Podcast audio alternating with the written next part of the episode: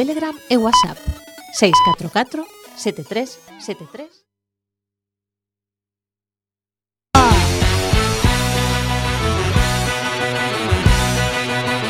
Quack FM, tu radio comunitaria.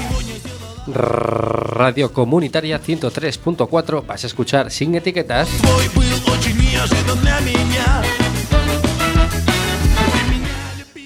Hoy en Sin Etiquetas, Xavier Rodríguez Campos hablando de arbitraje. Que no se lo esperen, no se lo esperen o no esperen nunca porque aquí s- empezamos en unos segundos.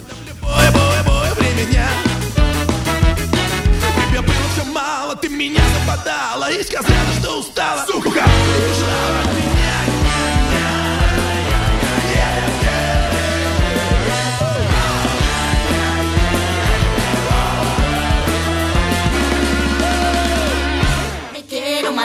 Pensando que mañana tengo que ir a trabajar.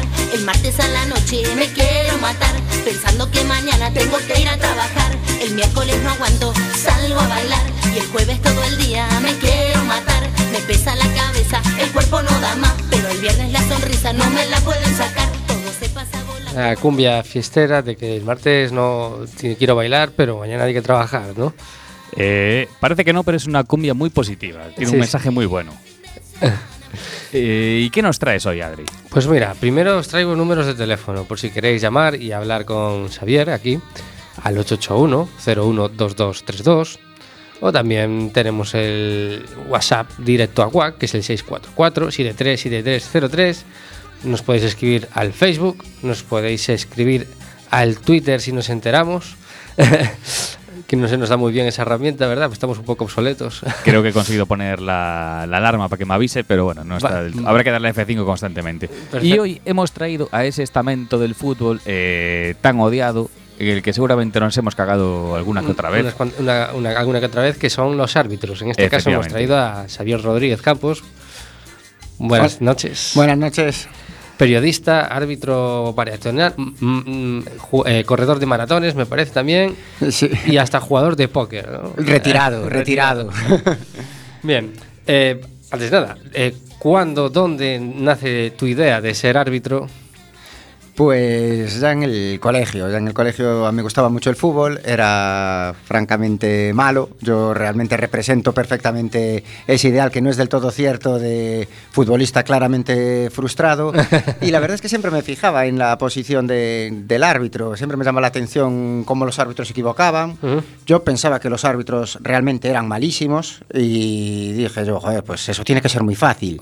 Y en vista de que como futbolista no hacía carrera y que como árbitro me parecía muy fácil eh, hacer carrera y mejorar lo existente, pues nada, con 13 años me lancé a arbitrar. al, al arbitraje, Mm. ¿no? Y ahí es cuando te diste cuenta que no es que fuera fácil, no, no era fácil, sino más bien muy difícil y por eso da la sensación de que todos son malos, ¿no? Sí, claro, hombre, después uno se da cuenta que por la tele todo, todo es muy fácil, pero después va uno, se lanza a su primer partido de alevines y, y se está totalmente perdido en el medio del campo y dices, joder, pues si esto de los alevines es difícil, ¿cómo tiene que ser lo de la primera división? Claro, con donde hay más velocidad en el juego, más, bueno, más eh, choques, digamos, de cuerpo a cuerpo, todo este tipo de cosas, ¿no? Eh, En un partido, en este caso, porque tú abritas en tercera, ¿no? Sí. Eh, ¿Échase falta algún compañero de, de, vez en cuando? ¿Algún compañero más? que ¿Algún asistente más? o...? No, en tercera división, bueno, Mm. vamos bien equipados, tenemos bien asistentes y, y además desde hace seis, siete temporadas tenemos los intercomunicadores, que además de su aspecto práctico en el fútbol a la hora de, bueno, sí. de que te puedan cantar la- el- las cosas que están viendo los asistentes, los fueras de juego te los cantan al momento sin tener que la necesidad tú de, de girar el cuello para ver si el asistente levanta o no el fuera de juego, pues uno cuando arbitra se siente un poquito más respaldado, aunque solo sea psicológicamente, escuchar Claro. una voz al otro lado y no estar Claro. uno, uno solo. Después en otras categorías, como bueno, la tercera regional, la segunda regional, eh, el fútbol base, hay muchos partidos sin asistentes. Ahí realmente... Claro, ahí la cosa se complica mucho. eh, sí. Que ahí es es- donde empezaste tú, ¿no? Tú ahí... Sí, bueno, donde empiezo y donde continúo, porque Claro. tercera división pues nos toca pitar una vez cada tres semanas, una vez al mes. Ajá. El resto es fútbol base y el resto es muchas veces volver a los campos en los que en los que yo empezaba. Ahora la cosa es un poquito más sencilla que cuando yo empezaba, eh, el comportamiento ha mejorado mucho, yo posiblemente tenga no cometa la- los errores de inexperto que cometía al principio, pero bueno, sí que es una sensación mucho más de, de soledad. Llegas al vestuario solo, estás tú, te cambias solo en el vestuario, llega el descanso y no tienes con quién hablar de- del partido, llega Claro. al final, te tienes que cubrir el acta tú solo, no sé, es un poco un hombre solitario, es en general el árbitro del fútbol regional. Y bueno, ¿qué cualidades tú destacarías en una persona a la hora de, ser un buen árbitro? ¿O qué defectos le- es- personales le pueden plasmarse en un árbitro, no?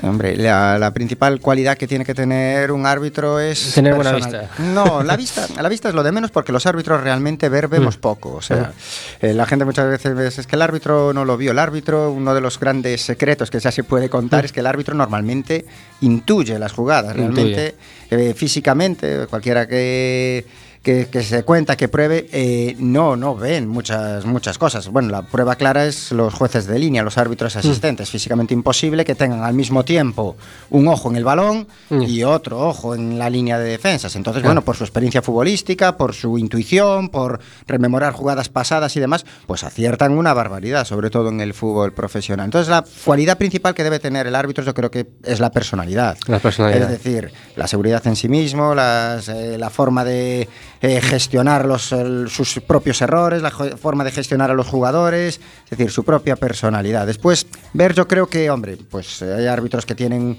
eh, mejores cualidades, mm, más que de ver, de interpretar las jugadas y demás.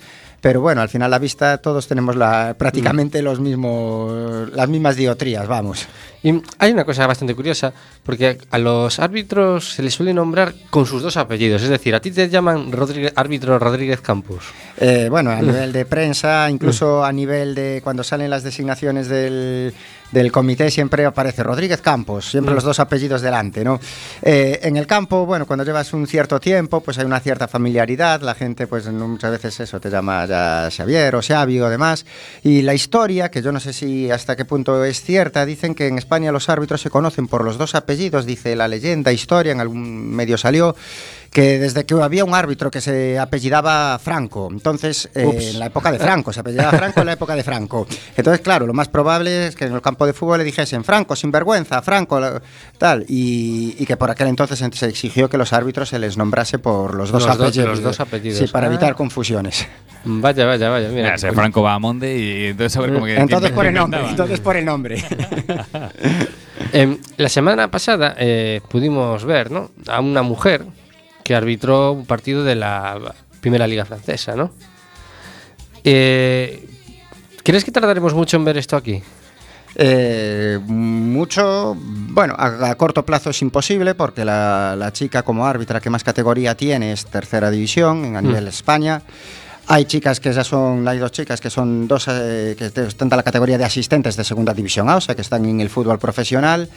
Pero a medio largo plazo es una realidad, que cada vez hay más chicas que están empezando desde abajo, muchas más que hace 10, 15 años, y está claro que las probabilidades de que una de ellas, con el hándicap que tienen, de que de las pruebas físicas que les cuesta más que a nosotros, pues eh, habrá algún día, no sé si será en 10, en 15 o en 20 años que eh, una mujer arbitrará algún partido de la, de la Liga Española, de la Primera División. Pero por ponerle, por ejemplo, unas cifras eh, en las categorías base, por ejemplo, tú dijiste que empezaste a los 13 años. Sí. ¿En qué categoría puede empezar un chaval así joven para arbitrar? Eh, normalmente un chaval cuando empieza, bueno, todos empiezan igual, tengan 13 o tengan 20 años. Lo que Mm. pasa es que, bueno, por una cierta protección hacia, hacia los niños, pues la progresión de los niños es más lenta. Mm. ¿no? Porque, bueno, no lo puedes meter, aunque tenga cualidades, en partidos de una cierta complicación. Todos empiezan haciendo de asistentes en los partidos de ligas gallegas, infantiles, cadetes, y empiezan arbitrando el fútbol 8. Y a Mm. partir de ahí, pues en función de, de su, de su aptitud, de su actitud, de sus exámenes, de sus pruebas físicas, pues es cuando empiezan a, a progresar, juveniles, cadetes eh, y después ya el fútbol regional. Y por ejemplo, en esa base, pongamos en asistentes, eh, la gente que está empezando, ¿qué proporción puede haber de mujeres? Pues te doy los datos. Este año, por ejemplo, en Coruña, eh, de 35 nuevos árbitros, pues eh, tenemos en el cursillo dos o tres mujeres, es decir, aún sigue siendo muy pequeña, un, un 10%. Hubo años donde tuvimos alguna más y demás, pero sí que, bueno, el 10%, que es muy poco, pero comparado con lo que había cuando yo empezaba, cuando yo empezaba había entre 100 árbitros había tres chicas arbitrando. Eran pioneras, eran nada más una época donde el insulto estaba normalizado y el insulto machista mucho más. Claro. Yo me acuerdo de ir de, de- de línea con, con estas, con estas chicas y vamos, y el, el primer insulto era mandarlas, mandarlas a fregar, mentarle a, a su actividad nocturna, mentarle a su ropa interior. Era, era tremendo. Y estos insultos, curiosamente, provenían incluso más de mujeres que de, que de hombres. Vaya, vaya, o sea, eh, que aún hay mucho que, que cocer por ahí, ¿no? Que hay mucho que cocinar. Hombre, mejoró. Hoy en día hombre, ellas lo siguen sufriendo de vez en cuando y siguen saliendo episodios desagradables, pero hoy en día sí que al menos llama la atención que alguien utilice un insulto o un insulto machista para, para dirigirse a una mujer. Hace 20 años las, a las mujeres era, el, era como sabía que era donde dolía, era el primer insulto que salía. Claro. Y, por ejemplo, ahora que está un poco en auge el fútbol femenino, es, bueno, es un poco, una pregunta un poco de ciencia infusa. ¿Crees que a lo mejor ese auge del fútbol femenino puede impulsar que en lugar de tres mujeres empiecen este año y para el año empiecen diez? Hombre, siempre el auge del fútbol femenino se nota en el arbitraje y se nota en todo, porque eh, en primer lugar, eh, antes no había chicas árbitro porque realmente no había jugadoras árbitros. Era, mm, a las chicas no jugaban al fútbol, entonces mucho menos podían pensar en arbitrar fútbol. Eh, ahora hay muchos equipos femeninos, incluso ya de base, juegan en benjamines, en alevines, en menor proporción que los niños, pero juegan. Y, eso evidentemente redunda en que algún día esas chicas que juegan en alevines, que juegan infantiles, algún día se cansen de jugar y decidan ser árbitras. Y además que hay otro, otro tema muy importante. La liga, eh, desde hace dos temporadas, la primera división femenina, la Liga Iberdrola, está arbitrada íntegramente por tríos arbitrales femeninos. Estamos hablando de que estas chicas, que a lo mejor aquí están arbitrando tercera división, preferente y demás, pues esas son las que están arbitrando Liga Iberdrola, que ya implica una competición de ámbito estatal, con desplazamientos, con los estadios y los ambientes que estamos viendo esta temporada por la televisión, que bueno, que es una oportunidad muy grande para, para ellas. Y así una última referiendo también al fútbol femenino. Eh, en Alemania y en Francia ya hemos visto eh, árbitras en el primer nivel- árbitros o árbitras, no sé cuál es el término. Bueno, Ar- árbitros. árbitras están admitidos. Árbitros. Eh, a primer en el- eh, a nivel top. Eh, ¿Cómo es la relación de los futbolistas con ellas? Es decir, ¿siguen protestando como auténticos verduleros? ¿No? ¿Se comportan diferente? Eh, deberían preguntárselo a, a una de ellas, que son los que tienen. Pero quitando un par de energúmenos, yo me atrevería a decir que los futbolistas son más respetuosos con las árbitras que con los árbitros. Por, por eso, por, porque es atípico, a lo mejor por una, una protección al verla como más débil o como, bueno, esos micromachismos o estas Sí, sí. micro eh, eh, conjeturas de, de nuestra mente o del subconsciente además, pero yo me atrevería a decir que, que los jugadores tratan mejor a las árbitras de los que nos tratan a nosotros. Es, es curioso, ¿no? Eh, Es curioso, pero es, el- será casualidad o no, pero este fin de semana fue creo que la primera vez que insulté a un árbitro. en Liga de Peñas, pero creo que fue la primera vez. Pero porque estabas jugando tú Eh, o estabas viendo el partido. No, no, estaba jugando, estaba jugando. Bueno, bueno, luego. La casualidad, pero bueno. Bueno, entonces, eh, bueno, te eh, atreviste a, a escribir un libro, ¿no? Eh, Arbi que pitas, Sí. ¿no? Eh, bueno, ¿cuál es su finalidad? Eh, bueno, la, la historia es que yo llevo muchos años dando clase a los árbitros que empiezan aquí en la Mm. Delegación de Árbitros de A Coruña. También doy clase a entrenadores en la Escuela Gallega de, de Entrenadores. Mm. Y, y en el tema de las reglas de juego mm, se nota evidentemente que hay mucha ignorancia, no tanta entre los árbitros, que somos, aunque Mm. todo el mundo presume de haber leído el reglamento, realmente los únicos que lo han leído son los árbitros. Exactamente, esto, esto sucede mucho, ¿no? O sea, eh, esto es una pregunta que tenía posteriori, pero ya la formulo ahora. Eh, la gente que, o sea, si tú tuvieses una muestra representativa del mundo del fútbol, es decir, pues un grupo que, de gente que, en el que entran aficionados, eh, futbolistas, y, eh, principalmente, ¿no? ¿Darías un porcentaje así? ¿Te atreverías a dar un porcentaje de gente que se ha leído todo el reglamento y lo ha entendido y Todo, to- todo el reglamento, yo creo que ni, ni la mitad de los árbitros. Ni la- ni la mitad de los No, el árbitros. reglamento es aburrido y por eso es un poco el origen del libro. Entonces Claro. entiendo que, bueno, a ver, para los árbitros es una obligación haber leído todo el reglamento. ¿no? Entrenadores eh, sí que están preparados cada vez más, se Mm. forman mucho más, tienen su asignatura de reglas de juego y al menos en la época de sacar el título Mm. estoy convencido de que lo han leído, lo han entendido y alguien se lo ha explicado. Futbolistas estoy convencido de que ninguno lo ha leído, uno o dos, algún caso especial, bueno, y aficionados ya es lo que, Sí, me- lo, lo que vemos.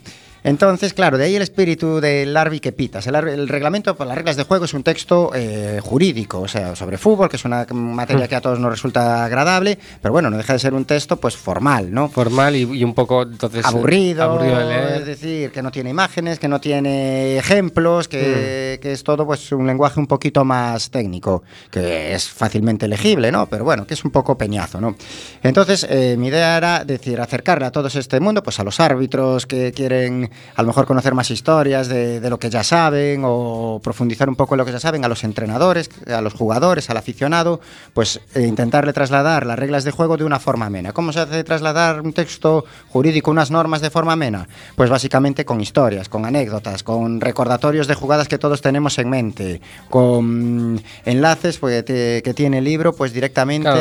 a- con, con códigos QR a imágenes de Exactamente, o sea, con el, internet. con el móvil escaneas el código QR a la, a la norma que tú estás intentando enseñar y ahí aparece un vídeo explicativo, ¿no? un vídeo explicativo de alguna jugada Mm. pues que, que todos tenemos. Es decir, si yo te cuento ahora pues una jugada eh, surrealista en el, en el fútbol y te digo que todo objeto, como viene en la norma, si un jugador lanza un objeto sobre el balón, tiene que ser eh, sancionado con tiro libre directo Mm. o penalti. Tú te quedas como estás diciendo, pero eso no va a pasar nunca. Pero si yo te digo que hubo un partido en el que sucedió de primera división turca, te pasó el enlace y dices tú, ostras, Ostras, pues hubo. hubo. un penalti. Yo estuve por- antes eh, ojeándola porque, claro, tú te- pa- para, para inspirarte en esto, eh, te te inspiraste en la página web Árbitro 10, ¿no? Sí, la página web es el origen mm, también de todo. Hace en- a inicios de 2012, entre un compañero y yo, árbitros de aquí de, de la delegación de, de A Coruña, eh, creamos arbitro10.com, que era más o menos con ese objetivo, pues difundir noticias del mundo arbitral, Claro. eh, comentar vídeos de jugadas técnicas, no comentar arbitrajes, no entrar en Sí. la valoración de si una jugada es penalti o no es penalti o comentar el arbitraje del Barcelona-Madrid,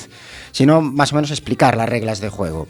Y a partir de ahí, bueno, creamos una base de preguntas que, que es consultada por árbitros de, de toda España y de, y de toda Latinoamérica, de 3.000, 3.500 preguntas de reglas de juego. Y a partir de ahí, pues eh, fue, fue como prolongación de, de la web, pues se me ocurrió también escribir el, el libro. Y no, es curioso porque ojeando la página antes eh, vi, vi un- una jugada en que un perro ¿no? se para, Sí, bueno, sí, para, una- sí, para un gol, ¿no? Aparece un perro por ahí eh, paseando a la portería y, y evita que el- la pelota entre, ¿no? Pues son esos supuestos que las reglas están escritos, pero que uno no se lo plantea y que si, si no se lo cuentan con un vídeo, con una jugada diciendo, y hay dos posibilidades, que si el perro eh, evita el gol y el balón no entra, es balón a tierra, no se puede permitir el gol. Pero si el perro, desde hace dos años, que antes no era así, por ejemplo, si el perro toca el balón, no molesta al equipo defensor y el balón acaba entrando igualmente, eh, el gol puede, puede ser válido. Puede ser válido. Mira, en- es, no, es muy interesante, ¿no? Y bueno, eh, el libro tiene feedback, eh, o sea, la gente lo está leyendo. Sí, sí, el ¿Sí, libro, el libro es una... Escribir el libro, bueno, al final eh, escribir es lo que menos te cuesta. Bueno, cuesta la leche, porque Claro. escribir, revisar, buscar las historias, asegurarte, al ser un tema técnico, asegurarte de que lo que escribes es cierto, es veraz, está contrastado, es- eso lleva tiempo. Pero bueno, después, eh, claro, de- en vez de optar por el tortuoso camino de enviar mi escrito a las editoriales y frustrarme con al ser rechazado, Sí, sí. decidí el, tema de la, de la autoedición. Claro, el tema de la autoedición implica que yo tengo que buscar quién me haga la portada, yo tengo que buscar quién me eche una mano con la maquetación, yo tengo que buscar eh, quién me lo venda, yo tengo que buscar todo todo, todo el tema de, de marketing, todo el tema de tal, lo cual también es un aprendizaje. Y sí, la respuesta a través sobre todo de Árbitro 10, que es como la plataforma de lanzamiento del libro, ha sido, ha sido buena de, entre árbitros, pero sobre todo lo que más me, me sorprende es la buena respuesta que ha tenido entre entrenadores e incluso entre, entre aficionados. Y ¿Algún famosillo? Eh, Bueno, hay... Confesable, venga, alguno. Sí, pues mira, eh, hace, hace dos meses a Cañizares eh, hay un momento en el que Cañizares, eh, eh, y lo cito en el libro, explica, le da un tirón de orejas al entrenador del Sevilla, que creo que era por aquel entonces, uff, Emery, puede ser. No lo sé. Y, y le da un tirón de orejas por una jugada que Cañizares explica muy bien y el banquillo le protesta al árbitro sin razón, ¿no? Que era un agarrón en una jugada que aplica ventaja y el árbitro una amonesta después. Eh, yo cito a Cañizares y un lector de libro en Twitter dice, Cañizares, mira, aquí hablan de ti, demás. Y, y bueno, eh, Cañizares estuvo interesado en el, en el libro, fue uno de los, de los grandes... De los, de los, estas cosas que dices tú, ostras, Cañizares tiene, tiene el arbi que pitas. Claro. Bueno, pues vamos a hacer un pequeño audio, en el- al- audio no, alto en el camino. Y mientras vamos a pinchar una cancioncita que de Luzmila que se llama Che Gay.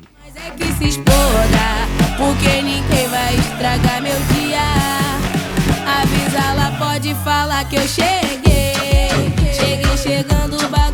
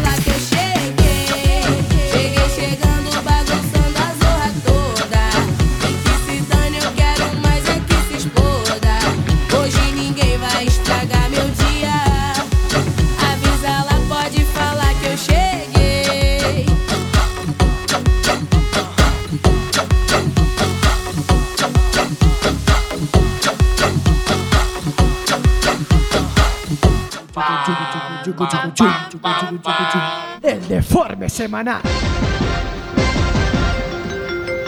Bueno, traigo dos noticias. Antes de empezar, vamos a presentar a Leo, que tenemos un Sí. nuevo compañero por aquí. Muy buenas noches, Leo. Hola, buenas noches, chicos. ¿Qué tal? Qué dulce voz. Sigamos con el deforme. Pues mira, muere un repartidor de bicicleta después de una jornada laboral de 10 horas. Y la empresa le multa por no, por no ir al día siguiente. Mm, Bueno, eh, Esto es- justificado o no justificada la falta.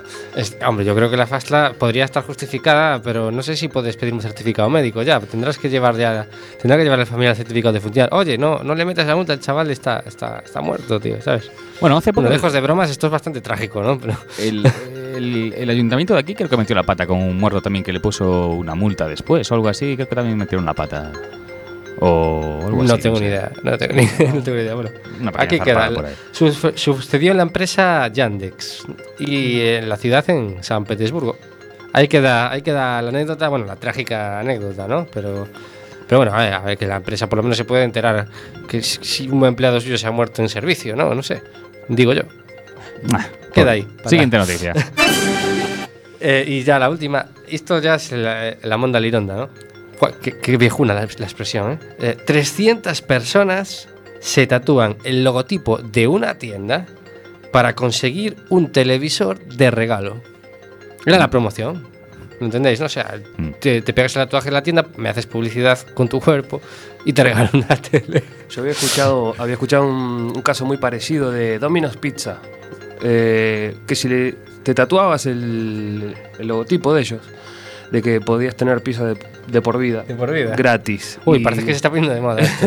Bueno, yo ahí me lo pensaría ya. Bueno, y, eh. se, y se tuvieron que. Bueno, lo de- te- es lo que tengo entendido, que Domino's Pizza se tuvo que echar para atrás porque, claro. Tenía le muchas solicitudes.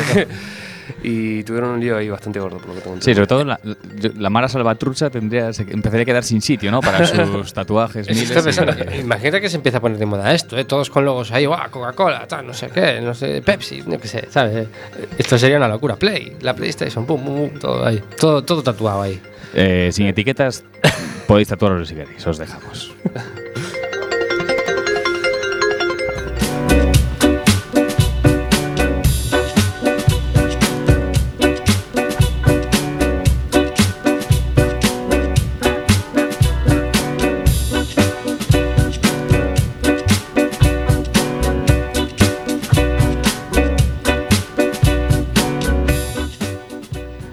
Bueno, seguimos aquí en Sin Etiquetas. Recuerden que pueden llamarnos al 881-012232 o podéis mandarnos un WhatsApp al 644-737303. Y seguimos aquí con Xavier Rodríguez. Os comentamos que dentro de un poquito tendremos a Gelo en directo. Es eh, verdad. a través del teléfono, no está aquí en vivo. Eh, y Gelo igual está un poquito revolucionado porque Liverpool está ganando 3-0. Tenemos un árbitro aquí. Pero es del Barça. ¿Qué? ¿Es del Barça? No, es del Liverpool. Ah, es del Liverpool. ¿Y por qué es del Liverpool? Bueno, pues eso se lo podremos preguntar en directo a Gelo. Vale, vale, vale. Gelo y sus cositas. Seguimos sin sus cositas. Bueno, eh, hablando más particularmente del, del reglamento, ¿no?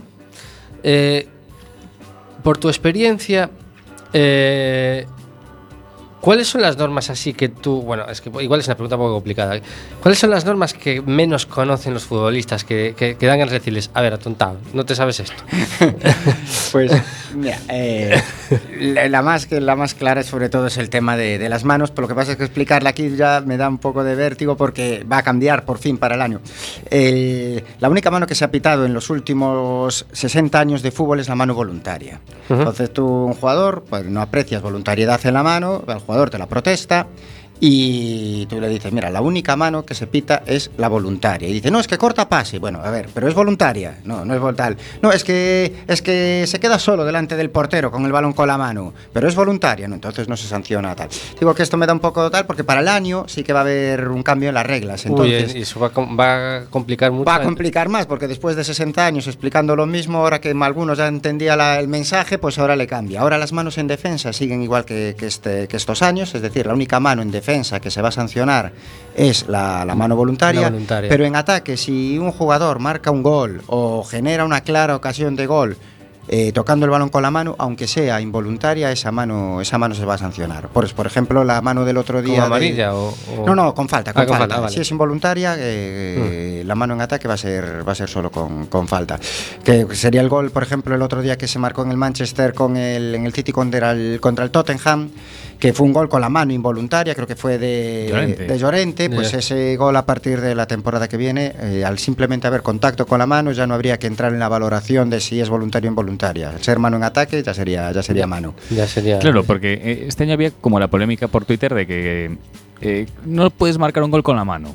Pero claro, golpeo en la mano y luego golpeo en el muslo. O sea, estaría ahí. No, marcar poco- este año se podía marcar un gol con la mano, siempre Sí. que fuese involuntario. Involuntaria, a partir claro. del año que viene, todo ni marcar un gol con la mano, ni, ni tocar el balón con la mano y que después te caiga el muslo y lo marques. Es decir, todo lo que intentan pretender la, la International Board, que es la que edita el reglamento, es que eh, eso, que el fútbol no entiende que después de que un balón toque en la mano se pueda conseguir conse- conseguir un gol. Entonces, a partir de- del año que viene, todo gol con la mano, sea involuntaria, la tenga pegada, Ujú. sea un rebote o demás, va a ser, va a ser anulado. Eh, hace poco tuvimos aquí a, a Lendoiro, ¿no? Y bueno, últimamente él da por escribir columnas y estas cosas, ¿no? Y comentamos una propuesta que él había. Esto viene tras, el, tras un enfado suyo con, con el partido en Riazor, el de por Lugo. Y, y él propone que, que no haya tiempo de descuento. Es decir, que el- los partidos sea reloj parado, es decir, en las interrupciones que se pare el reloj y que los partidos fuesen de 35 minutos, ¿no? Para más o menos parte. compensar ese, ese déficit de tiempo, ¿no? Y, y no, la- mi pregunta es, ¿qué, qué opinas? Hombre, sería romper un, romper un poco con el fútbol, pero bueno, 35 minutos por parte a tiempo parado, veríamos mucho más fútbol que ahora, porque realmente ahora de 90 se están jugando 55, 60 según el partido. Eh, hombre, sería más justo, todos los partidos durarían lo mismo de, de tiempo efectivo. Pero no sé, a lo mejor rompería un poquito con, con lo que es la con lo que es la, la esencia del fútbol. Y después hay que ver otra cosa, que el equipo que enfría el partido, que quiere perder tiempo, que utiliza estratagemas, eh, parar el partido, aunque se le pare el crono también, le supone una ventaja, coge aire y demás. Entonces tampoco a lo mejor solucionaría, es decir, si yo estoy achuchado, me están atacando Claro. y, y pierdo tiempo y demás, y la única solución es que se pare el crono, aún así me estoy beneficiando de cortar el ritmo de, de juego. Pero bueno, es una, es una medida que, que sí, que siempre está en debate porque, bueno, normalmente a los árbitros se nos acusa de añadir menos tiempo del que realmente se pierde. Convengamos, perdón, eh, convengamos que eso igual les quita un poquito de trabajo a ustedes, ¿no? Si se, si se jugase a tiempo parado, eh, seguramente es como un, eximir de responsabilidades. Se acabó el tiempo, se acabó el partido. Sin duda, sin duda. Eh, para nosotros el tiempo añadido es una decisión más que tenemos que tomar. En este caso, pues se supone que lo haría un mesa y que sería todo el mundo se vería públicamente cuánto se ha jugado y cuánto se ha perdido. Fijaos que ahora siempre, desde que los árbitros en, los partidos en los que hay cuarto árbitro, eh, o incluso en tercera división, que nos obligan a hacerlo, nos comprometemos a añadir un tiempo añadido, siempre eso no ha acabado con las polémicas, sino que en algún caso lo ha aumentado. Pues por ejemplo, cuando el árbitro añade 5 y resulta que en el minuto 5.01 hay una jugada de ataque, el árbitro Claro. no pita porque bueno, atenta al sentido común y el equipo marca pues en el 5.15 de añadido. Eso al final, ¿y por qué no pitó en el 5 si dijo 5? Y después mm, otras veces que se marca 5 y hay un cambio. Sí. ¿Y por qué no dio el medio minuto más? Ese, sí, para los árbitros sería muchísimo mejor porque sería algo muy objetivo y que no quedaría a nuestro criterio, como queda el tiempo añadido ahora. Y por ejemplo, hay, hay otras ideas que se pueden extraer de otros deportes. Por ejemplo, en el balonmano, cuando un equipo pierde la posesión, eh, en baloncesto, no puedes tocar ese balón. Tienes que dejarlo en el suelo o marcharte. En el fútbol, bueno, darle un carayazo al balón a 50 metros es casi la tónica habitual. Bueno, hombre, pero eso es tarjeta. Bueno, pero eso es muy tarjeta. persivo. co- Bueno, es la primera. Bueno, Arby, es que no tal. O, o- o no la pasas o yo que sé, o dejas el balón. Eh, eh, falta a lo mejor un poquito que el fútbol copie de otros deportes, cosas que ya están inventadas. Mm, a ver, el tema es que es que castigo, qué castigo poner. El tema es que posiblemente las pérdidas de tiempo muchas veces el- la tarjeta sea un castigo que como muy duro, ¿no? Me explico. Una tarjeta que sobre todo puede ser la segunda o puede ser la primera de una segunda posterior. Pues es casi casi como pues como un es una medio expulsión, una tarjeta amarilla, ¿no? Entonces, claro, para que el árbitro saque una medio expulsión eh, tiene que tiene que ser algo muy claro. Entonces, ahí el las reglas siempre juegan el beneficio de la duda para el infractor. Por ejemplo, si un jugador va caminando, otra cosa es que vaya durmiendo, pero va caminando a sacar de banda porque va ganando 1-0, pues realmente el árbitro ahí no puede amonestarlo, salvo que pues eh, eso, lo haga algún gesto como desplazar el balón, tardar, estar 15 segundos con el balón en las manos antes de sacar, simular que va a hacer el saque de banda y después en el último momento se le da otro para que saque. Pero si el jugador es hábil en este tipo de, estratagemas o para perder tiempo, pues realmente ahí el árbitro no puede amonestar. Quizá a mí hay una medida que, que sí que me parece que se puede exportar de, importar de otro deporte, que es el fútbol sala, que es, por ejemplo, los saques de banda. en- eh, si un jugador tarda mucho tiempo en sacar de banda en el fútbol, o le Es sacamos ta- amarilla, ¿no? es amarilla. Y a lo mejor para hacer un castigo menos drástico, pero más aplicable y más dinámico, es el cambio de saque. Y El en balón fútbol- para el otro equipo. Sí, y en el fútbol eso no está, no está permitido. Es decir, o amonestas o, o le permites que se pierda tiempo, pero no puedes hacer el cambio de saque. Y Bueno. también pasa con el, con el, con el perder tiempo, el- cuando pierde el tiempo el portero, ¿no? Quizá también que se mete esa amarilla. Hostia, corner. Claro, y que- Esa sería- Ahí Bueno, ya es más difícil. Córner, ¿no? Pues, para- eh, cuidado, eh, cuidado la penalización. eh. Para la temporada que viene viene una, una norma que, que sí que va a llamar la atención y va a chocar a la vista con, eh, que se- de cómo se va a aplicar y demás, pero las reglas son muy claras. El, salvo que haya algún problema de seguridad, algún motivo que, que, o, eh, que haga imposible cumplir la norma, pero en los cambios el jugador va a tener que salir del campo por la línea más próxima.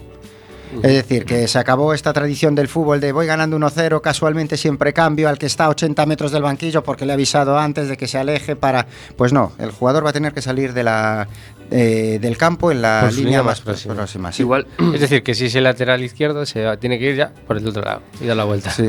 Bueno. sí, sí, sí, y rodear el campo. Sí, sí, se va a ver, por, por ejemplo, sí que va a llamar la atención, pues eso, eh, imaginemos un partido, no sé, claro, lo que entenderán los árbitros por problemas de seguridad, pero uno se imagina siempre, yo que sé, un Real Madrid-Barcelona que cambien a un jugador del Barcelona y que tenga que dar una vuelta a todo el Bernabéu eh, hasta llegar al vestuario. eh, Bueno, vemos que eres un poco reticente a sacar tarjetas así gratuitamente a los futbolistas por estos pérdidas de tiempo. Hay una leyenda urbana que no sé si será cierta de que en un Corme Ponteceso no sacaste ninguna tarjeta. No, no, nunca pité un Corme Ponteceso, nunca, nunca no, ah, pité, pues no eras tú, no eras tú, vale, no era vale. yo, no era yo. Pero No, hubo algún eh, partido donde no sacaras ni una. Hombre, hay muchos, hay muchos. Ah. Le recuerdo que algo parecido a un, un Corme Ponteceso que no hubo tarjetas fue un Muros Esteirana y eso sí que costó, costó trabajo sin tarjetas. No, soy... Las tarjetas hay que administrarlas con mucho cuidado que... Claro, o sea, que, es, que es otro problema, ¿no? Que, que hablan, eh, muchas veces se habla de, de esa, de dónde pones la vara de medir, ¿no? Que a veces el, eh, un árbitro saca una tarjeta a veces pronto, ¿no? Y dices tú, vale, este es tu límite, ¿no? Y de repente el partido se va de las manos, claro, y de repente, boom, boom, boom, boom, tarjeta, tarjeta, tarjeta, tarjeta, ¿no? Claro, el Eso problema- pasa mucho. Claro, el problema es que, a ver, hay tarjetas muy claras y hay Mm. jugadas que es- claramente no son tarjetas. Y esas eh, ni se pueden perdonar ni, ni se pueden sacar gratuitamente, ¿no? Las otras. Pero bueno, eh, dentro de esas jugadas de tarjeta y no tarjeta hay muchas jugadas que son en una línea intermedia, que quedan a criterio del árbitro.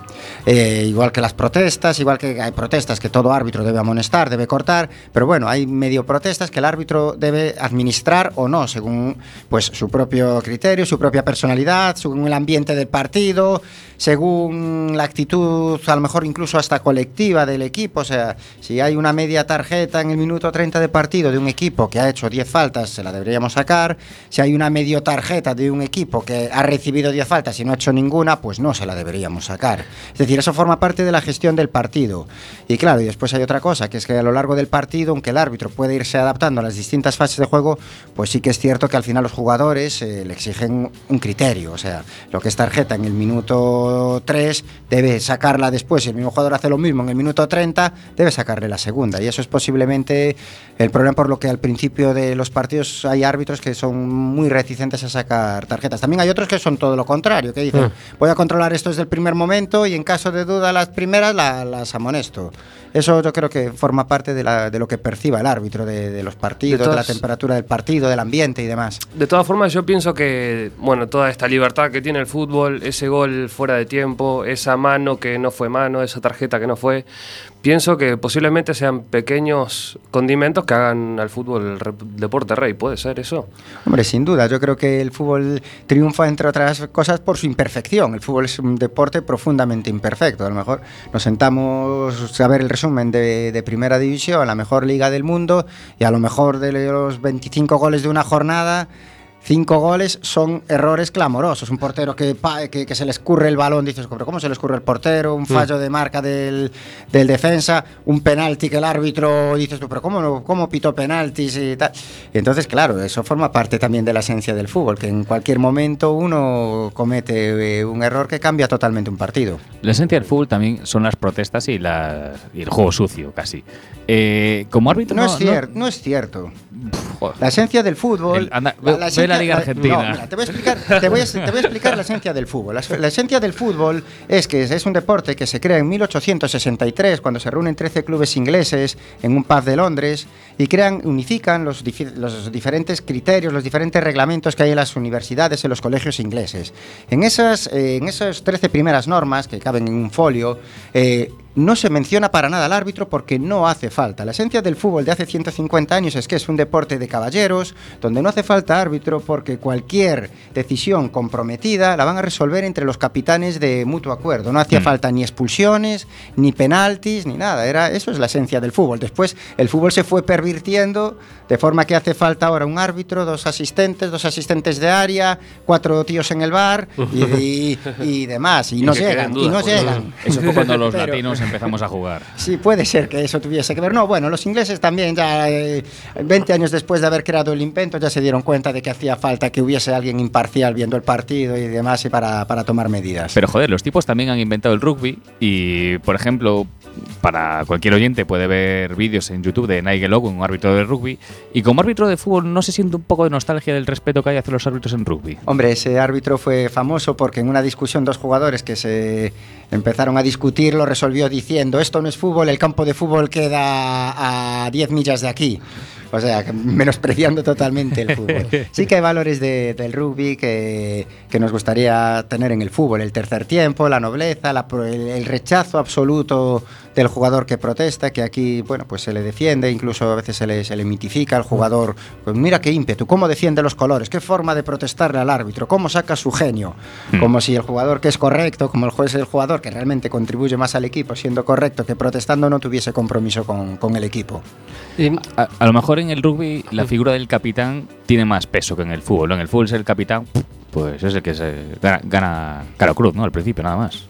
Sí, bueno, depende. Hay, hay capitanes que, que hacen muy bien su función, su función de dialogar con el árbitro, de hacerle alguna consulta, de intentar evidentemente llevar siempre el asco a su sardina, pero, eh, pero sí, que en muchos equipos el capitán pues normalmente es capitán eh, de puertas para adentro, es la figura representativa de lunes a sábado y no tanto el domingo en el campo, en el partido. Pero hay otros clubes donde el capitán sí que es una figura que, sí que es realmente el que se dirige al árbitro, que es el árbitro el que se dirige a él, y yo creo que eso sí que es importante que los equipos piensen en ello.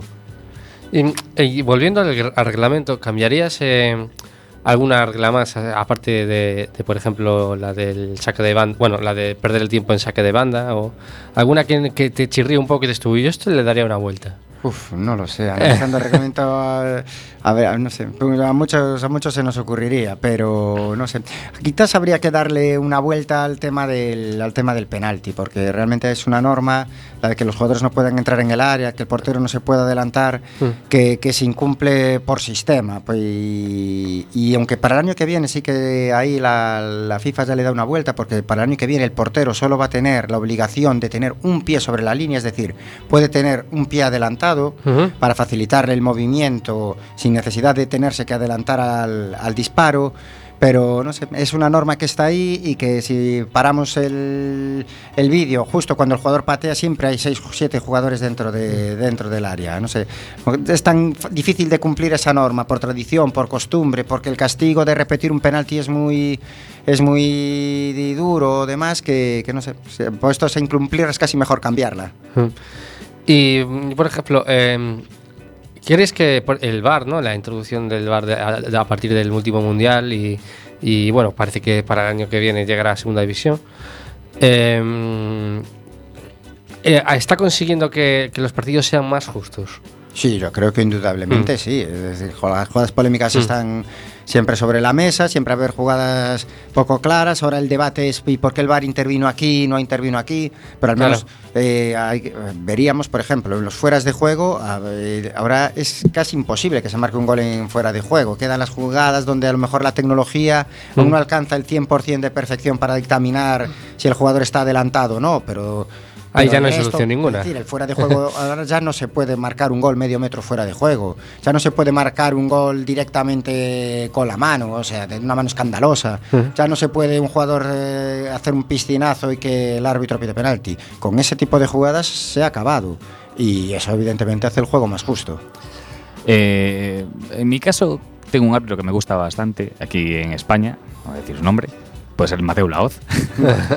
Eh, ¿cuál, Yo es, soy del club de fans también. cuál es, por ejemplo, un árbitro que sea modelo para los, para los árbitros? A ver, Incluso no de aquí, o sea, inglés, francés No, o... Los árbitros también son como los son, son como los jóvenes futbolistas. Los- A veces están en racha, a veces uno- no. y los jóvenes futbolistas uno es de Messi, otro es de Cristiano, otro es de Casillas, otro es de Sí, sí. tal. Y los árbitros, pues aquí uno somos de Mateo, otro le gusta Ondiano, a otro le gusta eh, le gusta Clos Gómez, otro le gusta Del Cerro, otro le gusta Gil Manzano. Eh, yo creo que hay que fijarse en las cosas que hace cada uno y, y la forma que, que- que tiene cada uno de sentirse identificado con las cosas que hace bien cada, cada árbitro. Bueno, vamos a recordaros eh, dónde podéis encontrar el libro de Arbi Pitas. Que yo lo he encontrado en Amazon, no sé si hay más plataformas disponibles. Pues hay en Amazon y eh, que es el gigante donde está todo y lo podéis pedir directamente a una web que tengo que es las reglas de Xavi.com o bien en Ah. arbitro10.com. Ahí os lo envío yo directamente y de la otra forma pues os lo envía os lo envía Amazon. Si lo se pide a través de las reglas de Xavi.com o de arbitro10.com pues habrá unas tarjetas de regalo y además habrá un pequeño cariño en forma de descuento para la siguiente edición que saldrá la- con la temporada que viene. Bueno, yo creo que vais a el que lo compre va a alucinar con la- las referencias a vídeos para poder ver lo que el, el lo que el libro cuenta, verlo en ejemplos en, en vídeo, que me parece una idea cojonuda. Y no despedimos a Xavi, sino le invitamos a que se quede por aquí y vamos a poner un tema musical y volvemos con otro tema que nos van a contar hoy un invitado, Leo en este caso. Volvemos enseguida. Tus pies, tus uñas, tus dientes. Creo que te amo, cariño. Chuchurenguinho, chuchurenguinho. Creo que adoro tus pies, tus uñas, tus dientes. Mañana no tengo pachora para ti. Mañana no tengo pachora para ti. Mañana no tengo pachora para ti, mas hoy creo que te amo, hoy. Mas hoy creo que te amo, hoy.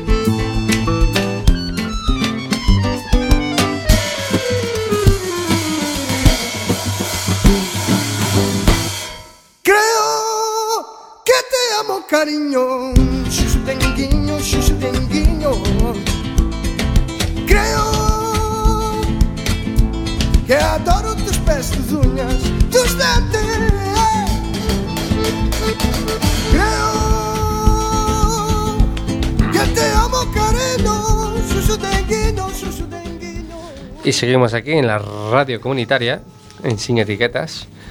Y bueno, tenemos a nosotros a, a Leonel. A, Le- a Leonel. A Leo, le Leo, Leonel. ¿Es Leonel o Lionel? Es Leonel. Leonel. De hecho, es mi segundo nombre. Yo soy Rodrigo Leonel. Rodrigo Leonel Coria. Eh, exactamente, Vázquez. Y bueno, has encontrado algo raro en un, en un parque en Oleiros, ¿no? Eh, sí, bueno, esto ocurrió la tarde del- de este domingo. Eh, fui a pasear con, con mi perro y en el Parque Dos Vecinos, que se encuentra entre Oleiros, Bastiagueiro, toda esa zona ahí, es un, parque, es un parque muy grande. Eh, volviendo, volviendo para el coche, encontré que en varios árboles había quemaduras en las raíces. Había en el tronco, como si alguien hubiese depositado algo ahí y hubiese hecho una llama. Yo le saqué foto a dos, pero en la zona donde yo estaba pues, se podían ver 10, 15, 20. Cuanti- cuanto más mirara, más aparecían. Eh, ¿Y has llamado al ayuntamiento para.? para- eh, no, no lo, no lo puse, la verdad es que lo tuve que haber hecho, llamar a la policía o algo así para que vinieran a, a recoger informe o algo, o algo parecido, pero mm, como no estoy exactamente seguro de qué puede ser, Claro. yo es, es cierto que me acerqué a un árbol y, y saqué un trozo de cáscara y la, la madera estaba quemada. La madera está quemada. Yo me eh, pensé, por aquello de pensar bien, de, Sí, de sí. que no puede ser, pensaba que podía ser un hongo negro o algo así. No, me acerqué y la madera estaba quemada, la verdad.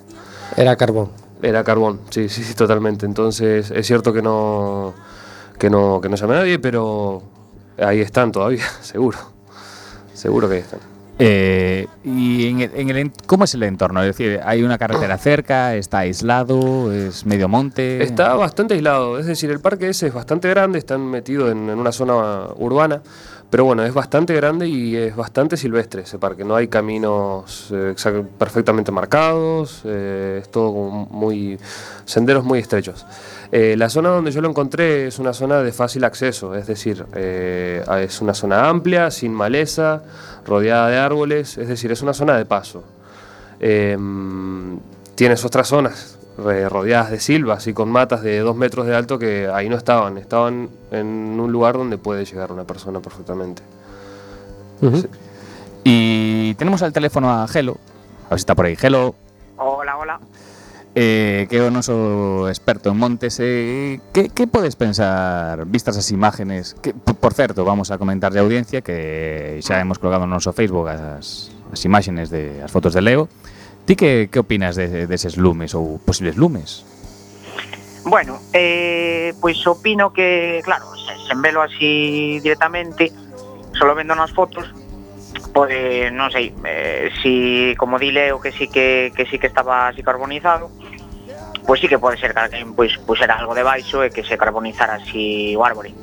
De todas maneiras, o, o mm, iba a decir o bo, que non ten nada de bo, pero bueno, desa maneira non non vai non vai provocar un incendio. Non non lle vou dar ideas tampouco de como provocar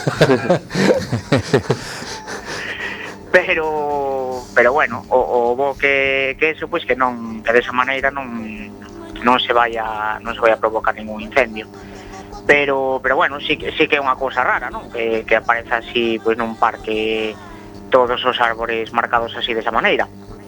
Igual os marcaron por algo porque claro, é, é moi raro. Que, eh, aparte según escoitei ahora leo que que apareceron así, bueno, bastantes, que non eran un ou dous Entonces, 15, pois, 15 eh, creo que mencionou, non? Sí, yo, vamos a ver, miré a mi alrededor y vi una allá, otra allá, otra allá, otra allá. Y cuanto más veía, más veía. O sea, cuanto más árboles examinaba, más, más se veía. Yo saqué dos fotos simplemente porque era, ibas a repetirlo nada más. Pero sí que es verdad que si me rodeaban, por decirte una cosa, 20 árboles, en 10 mínimo lo vi. Y, y una pregunta así tonta. ¿Y todos, por ejemplo, eh, mirando al norte o, por ejemplo, al, oe- al este, todos mirando al mismo sentido o la llama no...? Mm, imagino que en diferente sentido, porque si yo desde un punto sin moverme los vi todos, Ah, claro. Mm. entonces imagino que en, en diferentes Estabas en el epicentro de... orientaciones. Claro, y, y- y, Gelo, eso... o sea, es ¿Será ritual, muy rara, pero puede ser un, hongo, ¿Un ritual? o? una especie de hongo o algo así, o... Sí, pero hongo así moi raro. Aparte ese, ese disoleo que estaba así como carbonizado, non, non, non carboniza así desa maneira, así que pode, sí que pode oscurecer e tal, pero non, aparte sería raro que todos os árboles estiveran sabes, afectados polo, polo, polo mismo. Mm, non sei, real, realmente non sei, aparte eh, tamén dixo Adri agora un ritual, pois, pois pues, pues, que sei, hai xente moi tirada. a ver, yo sé que eso es una zona de paso, eh? es decir, si tú vas por ahí la gente arma chabolas con ramas y con troncos, con lo que encuentra por ahí, va armando chabolas y supongo que ahí es donde se va a reunir la gente por la noche a tomar alcohol y meterse en Mm. cosas raras. no sé. que, ta, que tamén pode ser. que también puede ser, que- claro, por supuesto. Que, que armen así pois un, unha fogatilla pequena, entonces eso que chamusca ali. De todas é eso que non vai, que- non vai queimar o árbore. Pero, pero bueno, non, non deixa de ser curioso aparte así nunha zona de paso pois que estén todas así marcadas. A, ver, a verdad que bastante é bastante curioso. Eh, poderíase preguntar no Concello. Dicir, oye, mira isto, que, que pasa aquí con isto? Porque bueno. está isto así todo marcado? Porque normal non é, eso por suposto. Podemos comprometer que sin etiquetas vai desplazar unha unidade móvil a ah. zona cero a investigar. Gelo. Home, pois, eh, se me cadra de pasar por ali, a verdad que sí que lle botei un vistazo, porque eh, pois é, é bastante é bastante curioso, non sei. Estén así todos todos marcados así desa maneira, non sei. Chama, a verdad que me chama bastante a atención, eh. Xa digo, eh, non, non para provocar un incendio, porque non o provocaría, pero pero sí que bueno, que non lle de por prender outras cousas, non? Bueno, eh, eu creo que escoitei a Gelo que sí que se comprometía aí, non sei vos, pero creo que sí, ¿no? Sí, sí. Dijo que sí, non recordo. bueno, comprom- comprometía se, se me cadra de paso por ali. bueno, y, y- y la gente no lo sabe, pero Gelo es muy de Liverpool y ahora mismo está remontándole 4-0. ¿Algo que decir de, de esto? ¿Alguna polémica que, que mañana tenga Xavi querrá arbitrar en su Pues- blog? Eso sí es un Eh, incendio. eh, Re realmente vai. Liverpool 4, Barcelona 0, queda queda nada, eh, queda pero, nada. Pero merecido, o sea, no, no hai polémicas, Xavi no, no, no le vamos a dar chollo. No, no, realmente non houbo non houbo así polémica ninguna. Polémica vai haber co, co cuarto gol do Liverpool porque estaba foi así dun córner Eh, foi un gol super curioso porque estaba mm, a defensa do Barcelona quedou totalmente parada eh, sacaron o córner rematou solo eh, o Origi este do Liverpool foi, foi moi curioso, non sei. Sí. Bueno. Supoño que, que, que lle darán bastantes paus e se queda eliminado. Hombre, eso, datelo por supuesto, vamos. Sí, eso por descontar. A dar palos, a dar palos se une todo o mundo. Mm. e nada, queda, queda xa nada e pois eso, que Anfield, Anfield é moito Anfield, o Liverpool é moito Liverpool. Bueno, Se daban por morto, pinta non estaba morto. Estaba de parranda. E despois deste programa, que? Imos reducir as cantidades de protestas aos árbitros ou seguiremos protestando igual?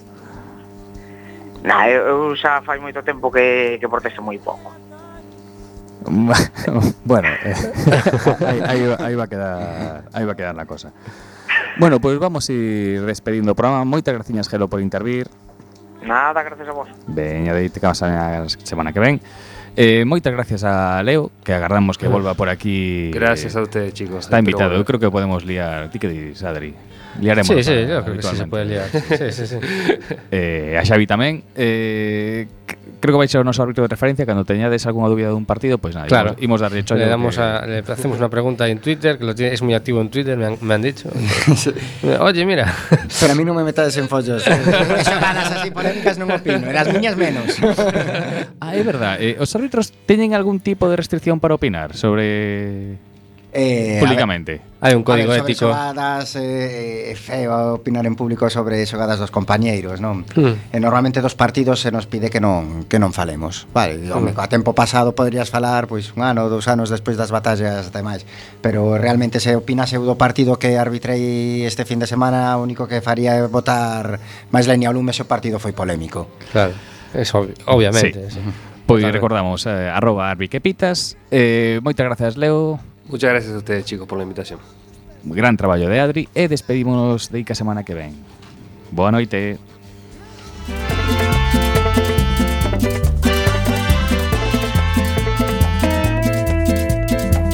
no te puedo encontrar. Ya me estoy desesperando.